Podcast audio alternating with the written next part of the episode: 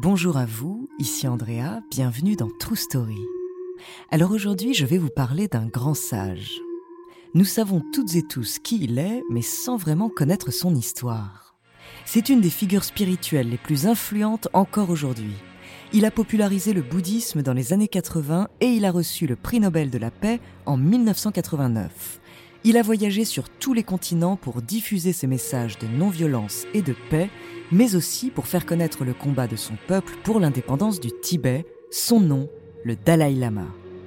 Depuis le toit du monde, découvrez sa true story.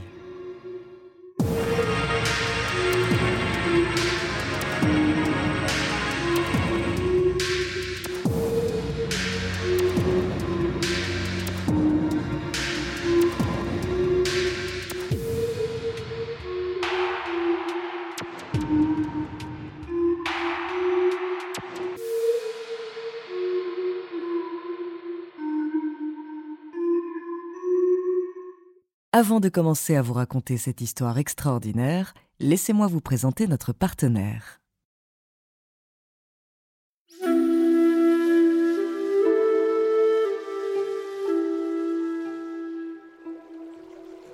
Océan de sagesse. Telle est la traduction approximative du titre Dalai Lama. Car c'est bien un titre décerné à des moines bouddhistes depuis 1578 le Dalai Lama est reconnu comme la réincarnation du bodhisattva de la compassion, un être élevé spirituellement qui a renoncé à devenir Bouddha pour aider ses semblables à atteindre eux aussi le nirvana. En plus de son pouvoir religieux, le Dalai Lama est aussi le dirigeant politique du pays surnommé le Toit du Monde, le Tibet. Quand le chef spirituel meurt, un nouveau doit être nommé. Une délégation part alors à la recherche de sa réincarnation.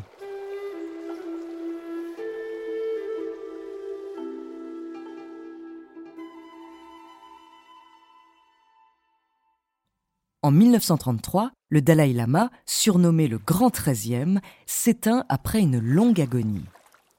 Quatre moines commencent donc la quête de son successeur.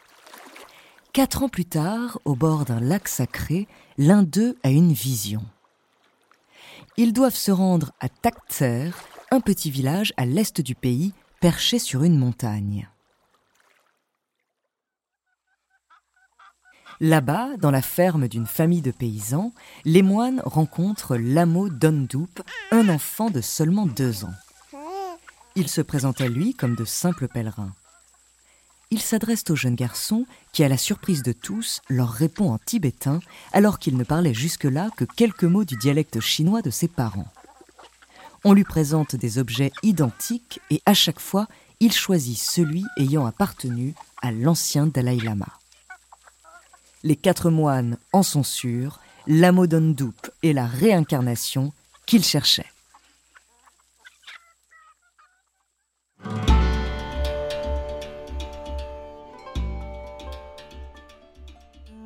C'est une grande fierté pour la famille, mais pour le petit garçon, c'est plus compliqué. Comme les autres enfants de son âge, il préfère plutôt jouer, surtout aux jeux de guerre, qu'étudier la religion ou la politique. Il va pourtant devoir quitter sa famille pour rejoindre un monastère à Lhasa, la capitale, et dès ses 4 ans suivre les enseignements des moines bouddhistes. Heureusement, même s'il est un peu turbulent, Lamo est aussi très curieux et il a une grande mémoire et son frère a été autorisé à le suivre, ce qui rend l'ambiance un peu moins austère. Ensemble, ils suivent donc les cours de la formation bouddhiste, comme le veut la tradition, art dramatique, médecine, logique, grammaire et bien sûr des cours de philosophie axés sur la sagesse, la discipline ou la métaphysique. Il dira plus tard n'avoir pris conscience d'être un Dalai Lama que vers 5 ou 6 ans.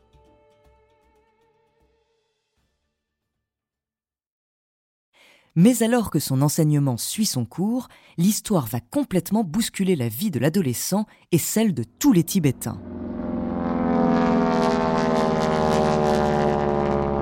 En 1949, les troupes chinoises envahissent le Tibet. La résistance tibétaine se défend tant bien que mal pendant plusieurs mois, mais elle est bien moins expérimentée et moins équipée que son ennemi. Un an plus tard, après avoir perdu plus de 5000 soldats, le Tibet capitule. Des représentants du Dalai Lama signent sous la contrainte un traité officialisant l'annexion de leur pays à la Chine, mais lui garantissant la paix. Toutefois, pour protéger l'intégrité de la nation, Lamo est intronisé Dalai Lama dans la précipitation. Il adopte son nom de réincarnation, Tanzin Gyatso. Il n'a alors que 15 ans.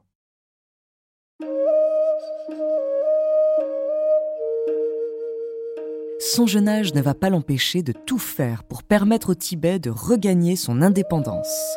Tanzin s'installe au Nord Boulinka, dans son majestueux palais d'été au toit plat. Et il se met au travail. Il apprend les relations diplomatiques sur le tas. Il écrit à Mao Tse-tung, envoie une délégation au gouvernement chinois et se fait une place à l'Assemblée tout en maintenant la paix entre son peuple et l'occupant communiste. Dans son pays, il mène une politique de modernisation pour réduire les injustices et les inégalités. Avec son gouvernement, il va réussir à mettre en place un système judiciaire indépendant, une collecte des impôts plus juste, construire de nouvelles routes et abolir le système de la dette héréditaire. Mais la coexistence plus ou moins pacifique avec l'occupant prend fin en 1959. Depuis trois ans, la répression communiste se fait de plus en plus dure. Au mois de mars, une rumeur se répand le gouvernement chinois aurait invité le Dalai Lama à un spectacle, dans des conditions plus que suspectes. Le peuple est très vite persuadé qu'un enlèvement se prépare. Le 10 mars, des milliers de Tibétains se massent autour du palais du Dalai Lama, le Norbulinka, prêts à tout pour défendre leur dirigeant bien-aimé. Cette manifestation se transforme très vite en soulèvement populaire qui va être réprimé de manière extrêmement violente par les forces chinoises. Des dizaines de milliers de Tibétains sont exécutés ou déportés. Le Dalai Lama n'a plus le choix, il doit fuir.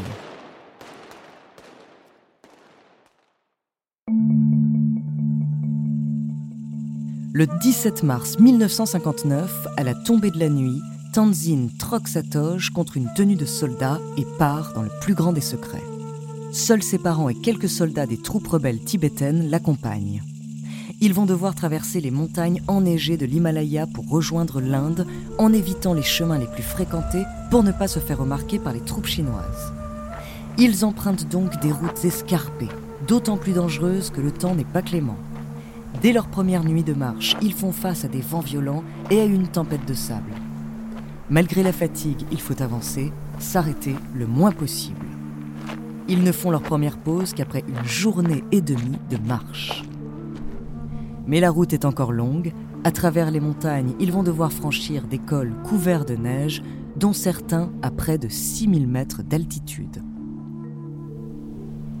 Une semaine après leur départ, la troupe apprend par la radio que les quartiers du Nord-Boulinka ont été complètement détruits les soldats chinois visent maintenant le cœur de la capitale, Lhasa. Et elles ont bien sûr compris que Tanzin était en fuite. Il devient donc urgent de le mettre en sécurité. Le convoi reprend donc la route, affrontant à nouveau les tempêtes de neige et de sable, vent violent, soleil aveuglant au sommet des montagnes et pluie diluvienne. Le Dalai Lama souffre d'une fièvre depuis plusieurs jours. Une bonne nouvelle va lui redonner une once de courage pour continuer l'Inde accorde l'asile politique. À la frontière de son pays natal, Tanzin doit faire ses adieux à ceux qui l'ont accompagné dans ce long périple de 15 jours et qui vont rester en arrière pour le protéger de l'arrivée des troupes chinoises. C'est le moment le plus dur de sa vie, il sait qu'il les abandonne à une mort certaine.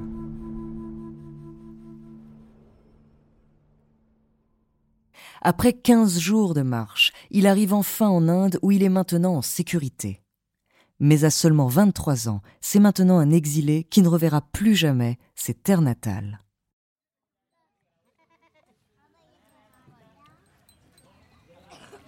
Le Dalai Lama s'installe à Dharamsala, dans le nord de l'Inde, d'où il fonde le gouvernement en exil. Ce qui va bien sûr envenimer ses relations avec les dirigeants chinois. Derrière lui, près de 80 000 Tibétains ont eux aussi traversé l'Himalaya et laissé derrière eux un pays en ruine. L'ONU n'étant pas d'une grande aide face à ce génocide culturel, le Dalai Lama va se charger d'une nouvelle mission, faire connaître au monde la situation politique de son pays.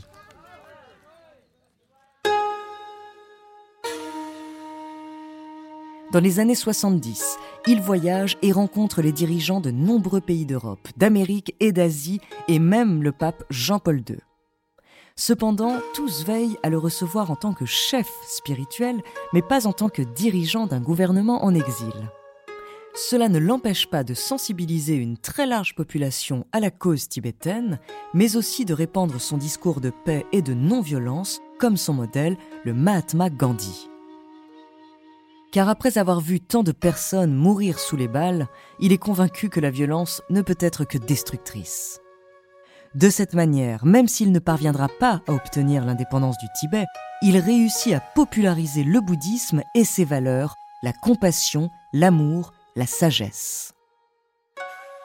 Et Tanzin mène son combat sans relâche, si bien qu'en 1989, le prix Nobel de la paix lui est décerné. Sur la scène où il vient de recevoir sa médaille, vêtu de sa traditionnelle toge rouge et orange et de ses fameuses lunettes carrées, il adresse une prière en tibétain.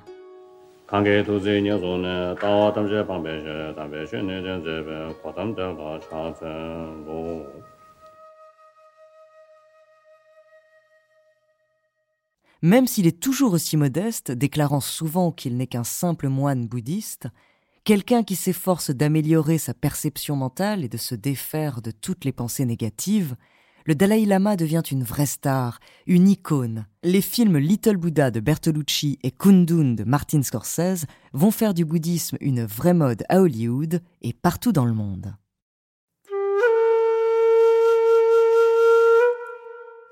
Mais malgré la popularité du grand sage tibétain, le conflit avec la Chine existe encore aujourd'hui.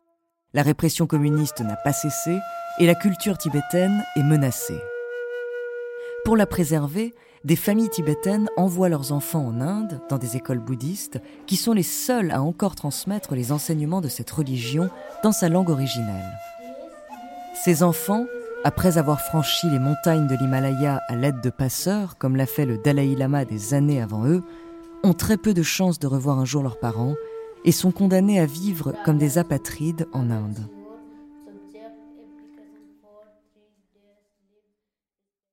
L'autre problème qui se pose, c'est que Tenzin Gyatso a 86 ans. La question de sa succession est donc source de discorde. Face à la menace de la Chine de nommer un prochain Dalai Lama chinois, le chef spirituel a pris sa retraite de ses fonctions de chef de l'État tibétain et il a incité son peuple à élire un nouveau représentant de manière démocratique. Le grand sage a tout de même déclaré au sujet de celui ou celle qui lui succédera après ma mort, je renaîtrai dans un pays libre. Parce que le sens même de la réincarnation est que la nouvelle vie tente de poursuivre l'œuvre non terminée de la vie antérieure.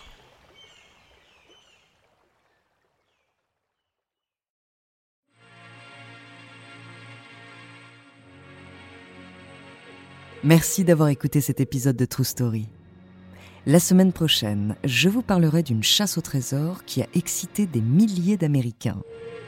En attendant, n'hésitez pas à nous faire part d'histoires que vous aimeriez entendre sur votre plateforme d'écoute préférée ou alors via la page Instagram ou Twitter de Bababam.